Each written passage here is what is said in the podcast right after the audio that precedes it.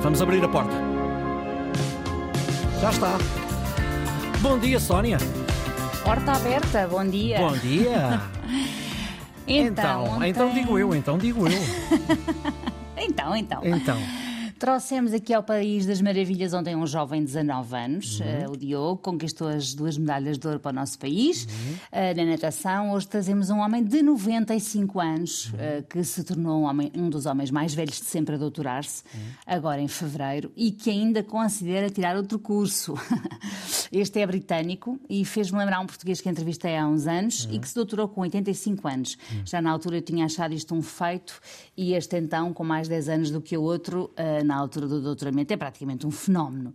Chama-se David Marjot e completou o doutoramento em Filosofia Moderna Europeia 72 anos depois de ter concluído a sua licenciatura em Psiquiatria. uau. Há pessoas verdadeiramente transcendentes.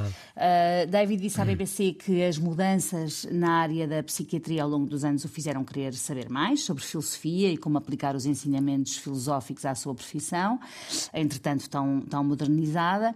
Disse também que a, a- a sua graduação foi desafiante, uma vez que a memória já não é propriamente o que era, mas deixou o conselho a todos os que tenham vontade de fazer o mesmo: façam.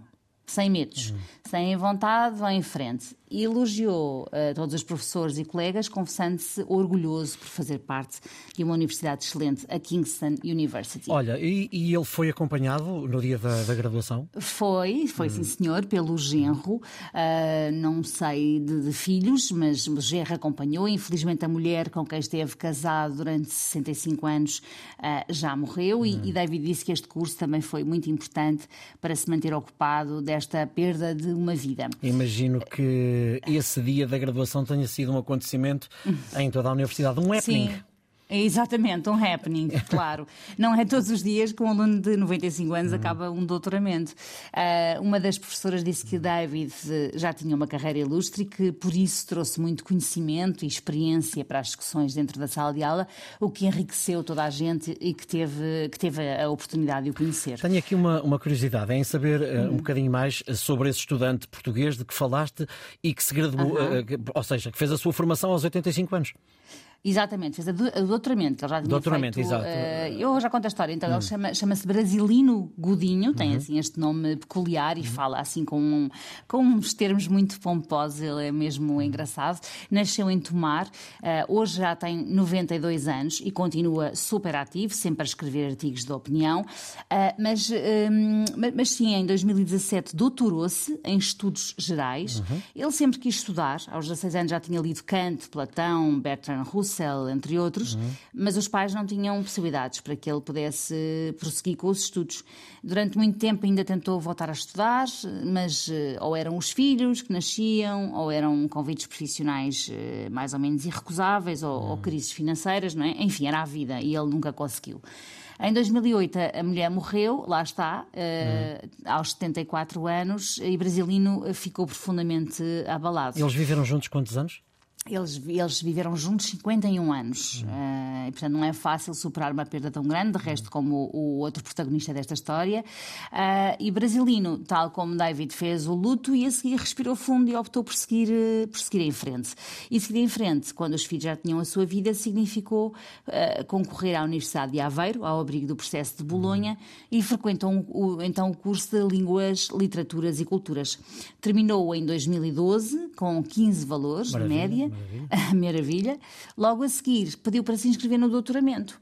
Ah, ao que lhe foi dito: olha, mas eh, para fazer o doutoramento tem que pa- passar primeiro pelo mestrado. e ele, com inteligência e graça, explicou: olha, eu tenho 81 anos, talvez eu não tenha tempo de vida suficiente para cursar mestrado primeiro e doutoramento A depois. sério, e ele, e ele pediu para saltar uma etapa por falta de tempo, em bom rigor, não é? Foi, foi em bom rigor, pediu.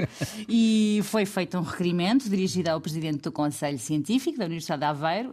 um, e dois meses depois chegou aprovado pelos 17 membros do Conselho por unanimidade. Uh, e foi assim que aos 85 anos Brasilino se tornou doutor. Portanto, ok, não foi tão tarde como David, que se doutorou aos 95, uh, mas é também um grande feito e é uma história nossa, uh, o que nos sabe sempre especialmente Com bem. certeza. Com e certeza. o que interessa é mesmo reter nestas duas histórias, digo eu, é que nunca é tarde para concretizar sonhos, sejam os sonhos quais forem, e que aquela máxima antiga e bafienta do burro velho não aprende línguas está definitivamente ultrapassada, se é que alguma vez uhum. fez eh, algum sentido. Um, e não passa de mais uma ideia pré-concebida que temos de derrubar. Portanto, parabéns ao David, parabéns ao brasilino e a todos os que não se deixam limitar eh, pela idade ou por outras uh, condicionantes o... que estão só na nossa cabeça. O título desta nossa conversa devia ser Nunca é tarde. Nunca, nunca, nunca é tarde. Nunca é tarde. Exatamente. Muito bem. 910370290 é a nossa linha do WhatsApp. Já sabe que são sempre bem-vindas as suas histórias. Tem que ter um final feliz para que as possamos eh, contar. Estamos também disponíveis em podcast. Nós voltamos a marcar encontro com a Sónia amanhã a esta hora. Até amanhã, Sónia. Até amanhã.